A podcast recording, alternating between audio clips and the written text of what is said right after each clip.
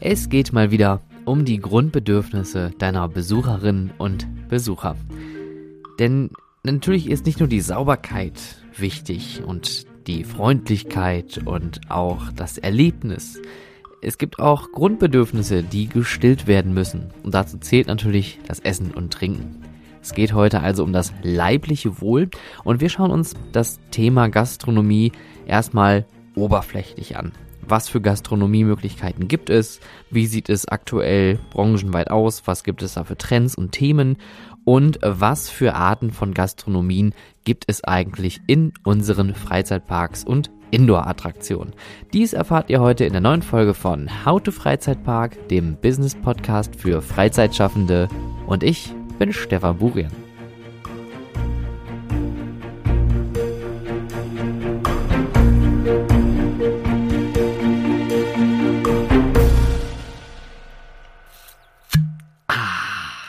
Es geht. ich glaube, besseren Einstieg gibt es nicht, als direkt nach dem Intro sich erstmal einen guten Schluck zu gönnen. Natürlich alkoholfrei, versteht sich. Es geht heute um das kulinarische Erlebnis. Und wir wollen uns das vor allem auf die Branche spezifiziert einmal anschauen kurz als Disclaimer, ich habe selber nicht wirklich ähm, aktiv in der Gastronomie mitgewirkt, im Sinne von, ich, also ihr könnt euch jetzt nicht erzählen, wie man ein perfektes Dinner zubereitet und äh, wie man Eier auf die Minute genau kocht.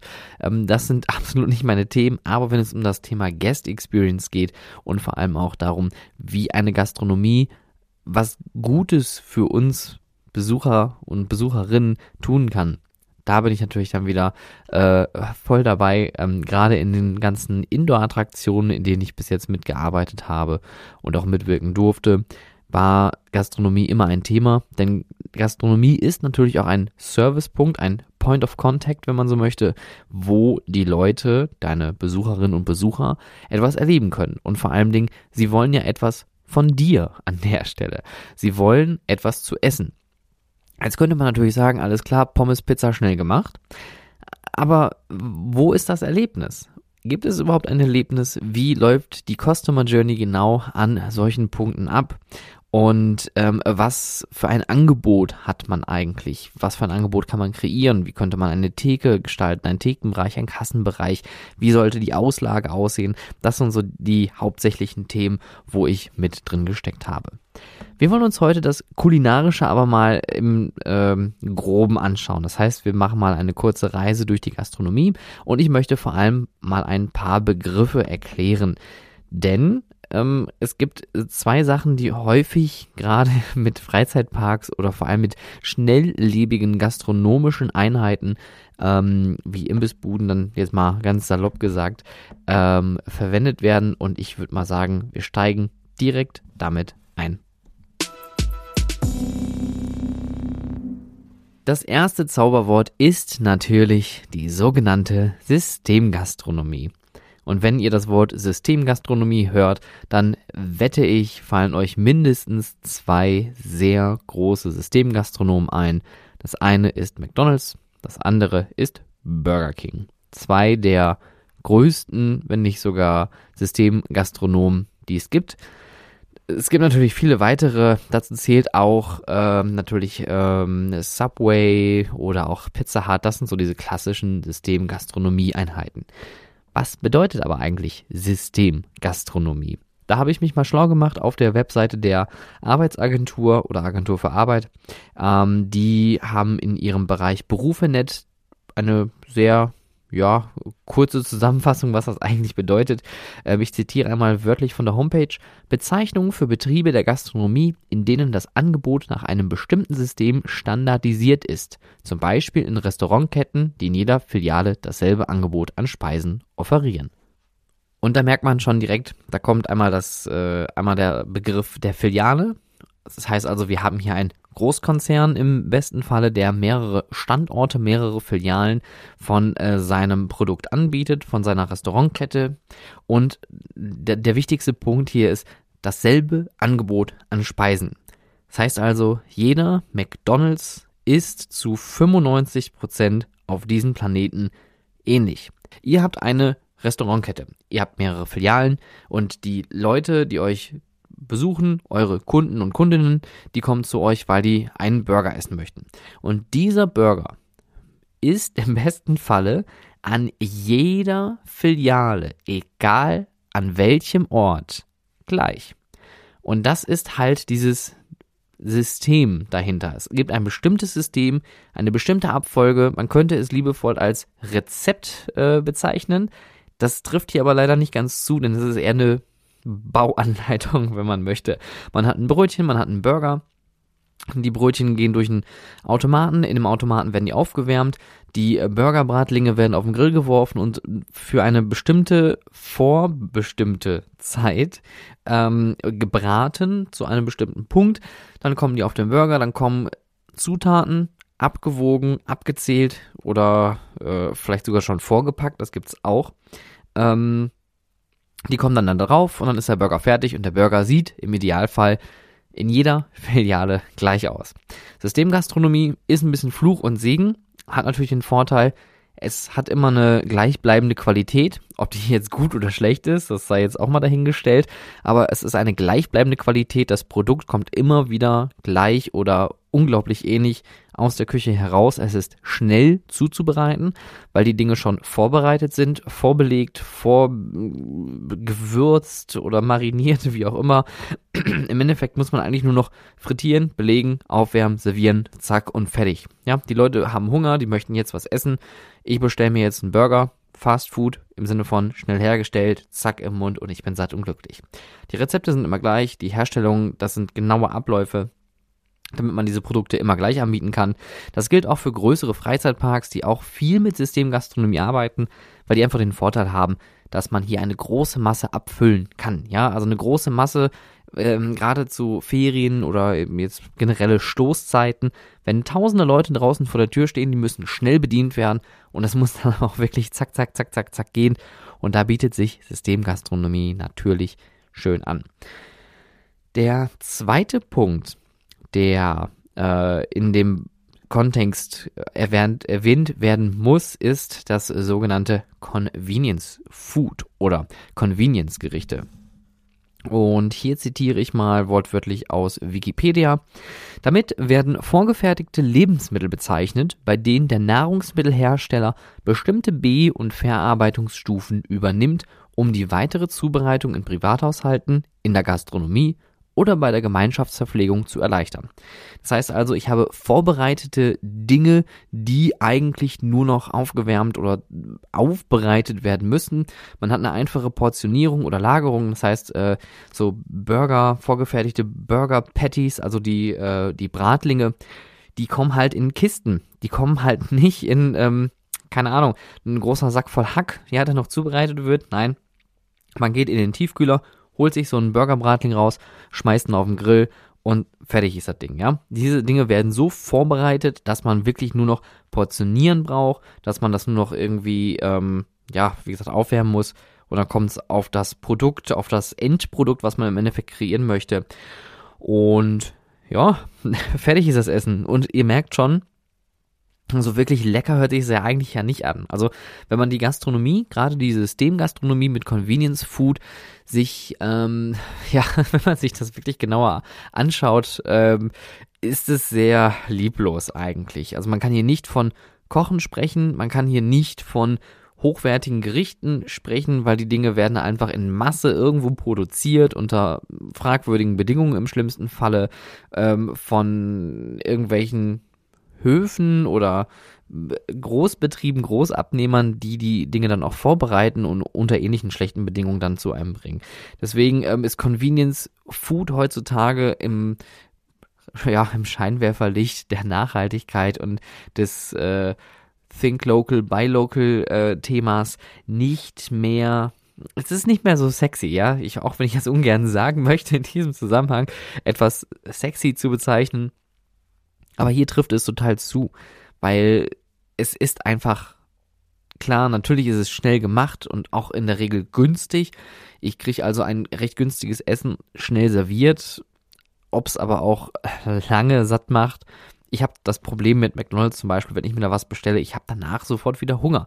Es ist wirklich für einen hohlen Zahn und wahrscheinlich ihr da draußen, wenn ihr da gerade in größeren Ballungsgebieten lebt oder in größeren Städten, Berlin, Hamburg äh, oder auch hier im Ruhrgebiet, Dortmund, Essen, Bochum, Oberhausen auch sogar. Da gibt es so viele Burgerläden, die richtig gute Burger machen und auch richtig gute Portionen, die auch gut aussehen und man sich auch hinsetzt und das Ganze genießt.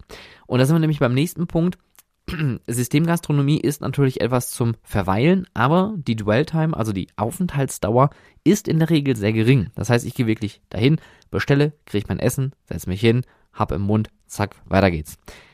Möchtest du jetzt aber deine Leute da draußen halten, deine Besucherinnen und Besucher, dann bietet sich natürlich ein Restaurant an. Und da kommen wir dann zu etwas größeren Gerichten, hier ist die Pizza, vielleicht zu erwähnen. Pizza, Pommes, ähm, das kann man natürlich auch in einem Restaurant anbieten, aber ein Restaurant heißt auch natürlich wieder etwas mehr Aufwand zu betreiben. SB-Restaurants sind in der Regel sehr beliebt. SB im Sinne von Selbstbedienung, das heißt, man hat eine große Theke, man kann sich da etwas bedienen. Das Phantasialand, ich weiß nicht, ob die das aktuell noch haben. Ähm, aber es gab früher das Restaurant unter den Linden im äh, Bereich Alt-Berlin, im oberen Bereich, ist so, ist so quasi oberhalb des Wintergartens anzufinden. Und dort hat man sich einen Teller genommen und der Teller wurde dann quasi abgewogen und dann konnte man sich da was zusammenstellen und das speisen. Für ein gutes äh, Geld, aber hier muss man auch wieder sagen, das ist auch Convenience Food. Also vieles davon wird wahrscheinlich, das ist jetzt auch, also nichts gegen euch Phantasialand. Ich finde, ihr macht gerade eines richtig und zwar das Essen. Ähm, gerade die äh, Rutmos Taverne oder auch das Uhrwerk ähm, sind wirklich zwei sehr exzellente Essmöglichkeiten und ich bin da auch wirklich sehr, sehr gerne. Äh, unter den Linden war noch ein bisschen altbacken, hatte so einen Kantinenscharme, dann hat man diese Warmbehälter, ähm, dessen Name mir jetzt gerade entfallen ist. Und da hat man sich da halt die, irgendwie die Kartoffeln und den ganzen Kram irgendwie drauf gebappt. Man sieht aber, und da habe ich schon gerade wieder das Positivbeispiel genannt, es gibt natürlich auch die Möglichkeit, richtig schöne, frische Sachen zu machen ähm, oder vielleicht einfach besseres Convenience Food zu bekommen. Wahrscheinlich werden die ihre Schnitzel nicht selber kloppen und nicht selber panieren. Das ist auch voll in Ordnung zu gewissen Teilen, weil man möchte ja auch schnell bedient werden und das hat ja auch immer wieder was mit Kosten zu tun. Ähm, aber man sieht einfach, dass wenn man auch mehr Geld ausgibt, auch was Hochwertiges anbieten kann und auch besseres Convenience Food bekommt. Man kann, um vielleicht kurz nochmal einmal ganz kurz beim Thema Convenience zu bleiben, das Ganze sogar noch wirklich in die Spitze treiben. Eine Sache, die mich sehr, sehr enttäuscht hat, das war in einem Park, wo ich mir einen Crepe holen wollte. Und ich bin ein sehr, sehr großer Freund von, von sehr, sehr dünnen Pfannkuchen. Ich liebe Crepe über alles. Ähm, das hat auch einen gewissen Show-Effekt. Das hat ein bisschen was von Jahrmarkt, von Kirmes. Irgendwie fühlt sich das irgendwie ganz schön an, wenn man da vor diesem ähm, Crepe, ähm, wie heißt denn das? Ein Grill ist es ja nicht, aber vor dieser Krepppfanne steht und dann wird das, wird der Teig da drüber gegossen, dann wird das noch so verstrichen, damit das ganz platt wird, dann wird das einmal umgedreht, dann kommen die, ähm, der Belag drauf, äh, Soßen oder irgendwelche Schokoriegel oder was auch immer, dann wird das zusammengefalten und kriegt man das in die Hand gedrückt. Also, das ist so ein bisschen Showcooking auch und ich mag das total. Und ich hatte mich bei diesem Parkbesuch sehr, sehr auf meinen Crepe gefreut. Dann bin ich dann dahin und ich habe mich irgendwie schon gewundert, dass da keine Krepppfannen waren. Und, und auch keine riesig großen Nutella-Gläser, die normalerweise immer um so ein Gerät stehen. Und dann hat sich leider herausgestellt, dass diese Crepes vorgefertigt gewesen sind. Aber nicht nur vorgefertigt im Sinne von, ähm, ja, der Crepe an sich, sondern auch der war schon fertig gefüllt. Ich hatte einen vorgerollten, vorgefertigten Crepe mit einer Schokoladencreme-Füllung bekommen. Und das war wirklich das. Äh, es, es war wirklich kein schönes Erlebnis. Es hat nicht geschmeckt. Es war nicht warm. Das erwarte ich von einem Crepe auch irgendwie, dass ich mir halb die Schnute verbrenne, wenn ich da reinbeiße und dass mir die ganze Nuss-Nougat-Creme irgendwo im Bart hängt. Das ist Teil des Erlebnisses. Das wäre so, als ob das Phantasialand äh, Churros einfach anbieten würde, die aber irgendwie aus dem Wärmer kommen. Oder vielleicht noch nicht mal aus dem, aus dem Warmhaltegerät, sondern die sind einfach fertig frittiert und ähm, wurden vielleicht irgendwie keine Ahnung, aufgetaut oder so. Da sieht man ja auch, dass das Produkt frisch gemacht wird. Und das, da haben wir einmal das Problem, ich möchte mein, mein Esserlebnis auch irgendwie haben, weil oft erwartet man einfach bei bestimmten Dingen etwas oder man wird vielleicht auch überrascht, wie bei der Happiness Station ähm, von Langnese. Mal hier unbezahlte Werbung, Shoutout, bestes Produkt, was es eigentlich gibt auf diesem Planeten. Äh, oder wie äh, ich äh, die Tage schon mit jemandem besprochen hatte, äh, der, der es genau mit den gleichen Worten beschreibt. Es ist wieder McFlurry, bloß ein geil.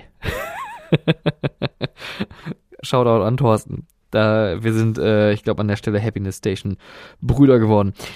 Also, um, um auf den Punkt nochmal zurückzukommen, es ist einfach so, man hat einen gewissen Anspruch, man möchte auch was Schönes, was Leckeres essen, was Geiles. Und dann kriegt man aber leider vielleicht durch eine eigene Erwartung, die man hat, was komplett anderes. Das gleiche gilt auch für gebratene Nudeln, die eigentlich keine ge gebratenen Nudeln sind, sondern einfach nur aufgewärmt. Und dann wird plötzlich eine äh, Heinz äh, süß-sauer Soße da drauf geballert und es das zerreißt das Bild total. Und ich kann es verstehen, dass viele Parks da draußen sich mit dem Thema Gastronomie schwer tun, denn es ist A, einmal ein enormer Einsatz an Material und ich rede hier nicht nur von dem Produkt an sich, was man jetzt verkauft, also man braucht nicht nur Unmengen an ähm, Zutaten, Soßen, Beilagen etc. Man braucht un unglaublich viel Geschirr und Servietten und Gabel und Messer und äh, Strohhalme und Trinkbecher und dann braucht man auch noch Strom, dann braucht man noch Platz, dann braucht man eine Küche und dann muss das auch noch vom Gesundheitsamt und Ordnungsamt äh, alles d'accord sein. Es gibt unglaublich hohe Auflagen, die auch absolut richtig und wichtig sind. Man braucht Personal, die Bock auf Gastronomie haben. Das ist auch schwer zu finden. Gerade in der Systemgastronomie ist es oft schwer, Leute zu finden, die da wirklich Böcke drauf haben, weil es ist einfach ein anstrengender Job und es ist auch halt Fließbandarbeit. Ähm, aber es macht halt unglaublich viel Spaß, weil man da, auch wenn es Fließbandarbeit ist, man immer ein richtig gutes Team hat, man hat eine gute Stimmung man hat viel Kontakt mit Menschen da draußen, man hat viel Abwechslung. Also ähm, Systemgastronomie, wir haben Restaurants, wir haben aber auch die Möglichkeit, Erlebnisgastronomie anzubieten. Da ist natürlich ähm, der Europapark mal wieder zu erwähnen mit seinem Foodloop Restaurant, was eine unglaublich interessante Mischung ist aus einem SB-Restaurant, wo man digital am Platze sein Essen bestellt und das Essen halt nicht durch irgendwelche Servicekräfte gebracht wird, sondern das Essen kommt auf Schienen über ein sehr komplexes System angefahren. Aus der Küche heraus werden die Sachen auf Schienen in ein kleines, äh, also auf ein kleines Fahrzeug gebracht. Da kommt dann also ein Topf mit Rädern an, wenn man so möchte. Ähm, und äh, wenn ihr sogar einen richtigen Sitzplatz habt, dann gibt es sogar ein Looping äh, wo das Essen einmal durchgejagt wird. Unglaublich tolles Showerlebnis. Das Essen ist soweit auch in Ordnung. Es wird hier an der Stelle wahrscheinlich auch eine Art von Systemgastronomie sein, weil in der Schnelle und Kürze und in den Umfang sowas frisch zuzubereiten, ist natürlich immer ein gewisser Aufwand. Aber der Europapark macht auch andere Dinge richtig, ähm, und zwar das Thema Essen neu anzugehen dass es jetzt da Unmengen an Restaurants und verschiedenste Konzepte gibt, brauche ich euch, glaube ich, daraus nicht erklären. Was ich aber interessant finde, ist das neueste Konzept, was gerade neben dem Hotel Kronasar gebaut wird, und zwar das äh, sogenannte E-Tranalin oder E-Tran, E-Tranalin, E-Tranalin. Wer weiß, wie es ausgesprochen wird, darf sich gerne per Sprachnachricht bei mir melden. Ich zitiere aber mal kurz von der Homepage, was das denn genau ist. In noch nie dagewesener Form werden sich in diesem Restaurant Medientechnik, Technologie, Fahrsystem, Kulinarik und Creative Content zu einem Erlebnis der Extraklasse vereinen, um sie auf eine außergewöhnliche Reise für alle Sinne mitzunehmen. Und das klingt schon sehr spannend, äh, denn gerade das Thema Fahrsystem. Es gibt einige Konzeptzeichnungen und einige ähm, wenige Informationen darüber, aber es sieht wohl so aus, als ob man tatsächlich mit einem fahrenden Stuhl durch die Gegend fährt und äh, dort dann von ja, kulinarischem Erlebnis zum nächsten, also vom einen zum nächsten gefahren wird und dort auch etwas mit Storytelling ähm, verbunden wird. Klingt ganz spannend. Ähm, ich bin sehr, sehr neugierig. Ich würde es auch wahrscheinlich ausprobieren, weil das klingt so in der Art sehr einmalig. Es gibt aber auch andere Showkonzepte oder andere spannende Ideen, wie zum Beispiel diese Finster- oder Blind-Restaurants, ähm, wo man in kompletter Dunkelheit seine Mahlzeit ähm, zu sich nimmt und KellnerInnen hat, die selber blind sind und ähm, einem das Essen bringen. Und äh, die kennen sich natürlich gut aus, die können sich in so einem Raum fortbewegen und man hat selber das Gefühl an der Stelle, wenn man nichts, also man, man kann sich so ein bisschen reinfühlen, wobei das auch jetzt schwierig ist, gerade in so einer kurzen Zeitspanne. Ich habe das vor Jahren mal gemacht und ich finde es sehr, sehr empfehlenswert. Es ist wirklich sehr unterhaltsam. Äh, man verliert absolut die Orientierung und wenn man so Glück hat, wie wir das hatten, gerade hier in Essen, das, äh, so, das, äh, wie heißt denn das? Das Finster, genau. Das Finster in Essen. Ähm, sehr schönes Restaurant zumindest das, was ich davon von außen gesehen habe. Von denen hat man ja nicht viel gesehen. Aber die Kellner, die waren unglaublich unterhaltsam und kamen dann auch äh, immer wieder vorbei und haben gefragt, ob was in Ordnung ist und ob man irgendwie helfen kann. Ähm, oder machen dann so blöde Sprüche wie, oh, wie ich sehe, haben sie gerade nichts mehr zu trinken, soll ich nochmal nachschenken? Ja, das sind äh, ist ein Brüller. Kann man machen. Erlebnisgastronomie ist übrigens natürlich auch Varieté oder ähm, solche Abend-Dinner-Veranstaltungen, wie das Phantasialand mit Fantissima schon jahrelang macht oder auch der Moviepark zu Halloween äh, kurzweilig mal ausprobiert hatte. Es gibt auch ein sogenanntes Entertainment, das ist eine Mischung aus Entertainment und Gastronomie. Klassisch sind hier zu erwähnen die äh, Bowlingbahn, die es so gibt. Im Endeffekt ist Entertainment eine Aktivität, die mit Essen verbunden wird. Das heißt also beim Bowling-Spielen habe ich parallel die Möglichkeit, was zu essen und was zu trinken, während ich die Aktivität aber noch ausführe. Ein großer Freund ähm, bin ich von der Bar Barcade in New York City.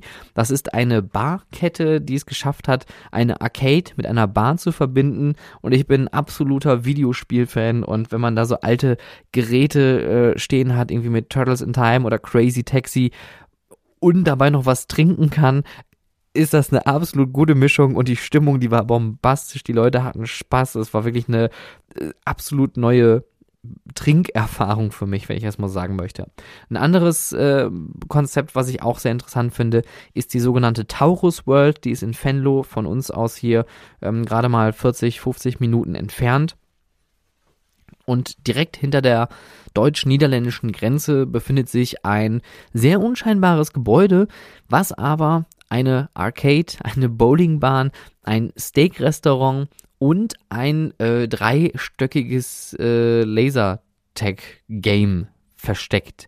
Es ist der Wahnsinn. Also, wenn ihr hier in der Grenzregion in, in NRW unterwegs sein solltet, fahrt auf jeden Fall vorbei. Es ist echt ein Besuch wert. Und auch das hier, ne, wie gehabt, äh, keine bezahlte Werbung, sondern einfach nur eine, äh, ja, ein kleiner Erfahrungsaustausch. Ähm, solche Konzepte gibt es in Deutschland mittlerweile auch. Es gibt äh, hier in Gelsenkirchen den Alma Park. Auch die haben ein Gastronomie- und Entertainment-Mix, wo man verschiedenste Aktivitäten machen kann, aber auch gleichzeitig die Möglichkeit hat, dabei irgendwas, äh, irgendwas zu verspeisen. Entschuldigung, da kam kurz äh, der, der Rohpottler aus mir raus. okay, jetzt haben wir eine, äh, einen großen Umriss gemacht und wir sind jetzt einmal quer durch die Walachei geschossen. Jetzt kommen wir aber mal zum Punkt, was sollte ich eigentlich anbieten? Was sollte in deiner Freizeitattraktion auf jeden Fall vorhanden sein, damit sich deine Besucherinnen auch wohlfühlen? Es ist natürlich, wie immer, die Mischung macht's. Eine gute Abwechslung zwischen etwas, ähm, ja, also eine Burgerbude ist auch vollkommen legitim. Eine Systemgastronomie hat unglaublich viele Vorteile, wie gesagt, gerade durch äh, Lagerung und durch Portionierung, hat auch ein sehr äh, angenehmes äh, Preissystem. In einem Restaurant wird es natürlich wieder ein bisschen schwieriger, weil man auch da höher kalkulieren muss und auch eine höhere Marge im schlimmsten Fall, damit man überhaupt dran was verdient. Es sollte auf jeden Fall etwas Frisches geben, süß und herzhaft. Wenn so diese drei Dinge, also frisch, süß und herzhaft abgedeckt sind, dann seid ihr eigentlich schon gut dabei. Es gibt nichts Schlimmeres als einen Freizeitpark ohne Kaffee, den solltet ihr auf jeden Fall haben. Die Eltern werden sich, äh, werden, werden sich sehr, sehr, sehr bedanken. Und ich finde, es muss halt immer so eine Mischung sein aus etwas für auf Hand. Das heißt also Pizza, Pommes, Kaffee ja, was man sich irgendwo an einer Bude irgendwo holen kann, wenn man vielleicht von der einen Attraktion zur nächsten unterwegs ist. Etwas zum Sitzen, Pizza, Pommes, Fast Food mit Sitzmöglichkeiten, Biergarten, irgendwas Geselliges oder auch ähm, etwas zum Genießen. Und da wäre dann natürlich auch so ein Restaurant wieder ganz schön. Jetzt ist natürlich nur die Frage, was passt für meine Attraktion? Und das ist eine sehr, sehr gute Frage. Ich äh, bedanke mich, dass du die Frage gestellt hast. Es sieht so aus, dass es natürlich immer darauf ankommt, was betreibst du eigentlich für eine Freizeitattraktion. In einem Freizeitpark sollte man natürlich diese drei Möglichkeiten verteilt in verschiedenste Gastronomie-Outlets verteilen und auch an verschiedensten strategisch gut ausgewählten Punkten platzieren, damit man da so viel wie möglich rausholt und vor allem auch die Besucher an jeder Ecke abholen kann. Wenn du jetzt eine Indoor-Attraktion hast, dann wird es schwierig, gerade mit dem Platz, und das kenne ich nur zu gut. Und da ist die Frage, ja, aber was sollte man denn da anbieten? Was, wie weit kann man sich da aus dem Fenster lehnen? Und ich finde, auch da sollte man so ein bisschen schauen, wo stehe ich eigentlich? Das heißt also, wo ist meine Zielgruppe? Wie sieht meine Umgebung aus? Ähm, wenn ich jetzt zum Beispiel am Zentro eine Indoor-Attraktion habe und ich würde da jetzt eine große Gastronomie nochmal anbieten, ist das schon ein bisschen schwierig, weil die Konkurrenz ist einfach viel zu groß. Ja, das Zentro hat unglaublich viele Food-Outlets und auch Restaurants und auch Bars. Da sollte man sich genau überlegen, ob man da die Konkurrenz irgendwie äh, aufrechterhalten möchte. Man sollte aber auch schauen, was wollen die Leute? Fragt die Leute einfach mal. Das, das finde ich auch ganz, ganz wichtig. Ihr müsst die Leute auch, die Besucherinnen da draußen ein bisschen abholen. Was kann man euch da draußen Gutes tun? Und was sind vor allem aktuelle Trends? Was sind so für äh, Geschmäcker ähm, interessant oder, oder was braucht man? Also, wenn ich jetzt zum Beispiel eine Indoor-Kletteranlage, so eine Boulder, Halle betreiben würde. Und ich würde jetzt sagen, alles klar, jetzt kommen hier die richtig geilen, fettigen Sachen. Pizza, Pommes und ein Hähncheneimer. Ich glaube nicht, dass das ankommen wird, einfach aus dem Grund, weil ich hier eine sportliche Aktivität habe und in der Regel dann auch meine Besucherinnen eher sich gesund oder bewusst ernähren. Und wenn man dann entweder vorher oder nachher sowas Dickes isst, dann hat man auch keinen Bock mehr auf Klettern. Aber wie sieht es aus mit ich sag mal, ähm, kleineren handlichen äh, Dingen wie belegte Brote, etwas Frisches wie Obst zum Beispiel. Es gibt ja auch Convenience Food, ähm, was gesund ist. Ja, das, also es gibt verschiedenste Möglichkeiten, da sich seiner Zielgruppe zu nähern. Und da sollte man, wie gesagt, schauen, ganz genau, worauf zielt es hinaus. Und ähm, auch hier finde ich ähm, vielleicht noch einen wichtigen Aspekt, wenn ihr so eine Einheit für euch plant, wenn ihr sagt, okay, wir wollen jetzt, ihr habt zum Beispiel keine Gastronomie oder ein Café, ihr wollt aber unbedingt eins haben, dann schaut, dass ihr das so verbindet, dass auch die Eltern und die äh, jüngeren Besucherinnen einen Vorteil davon haben. Sprich, habt Spielmöglichkeiten in der Nähe, habt einen Spielplatz in der Nähe.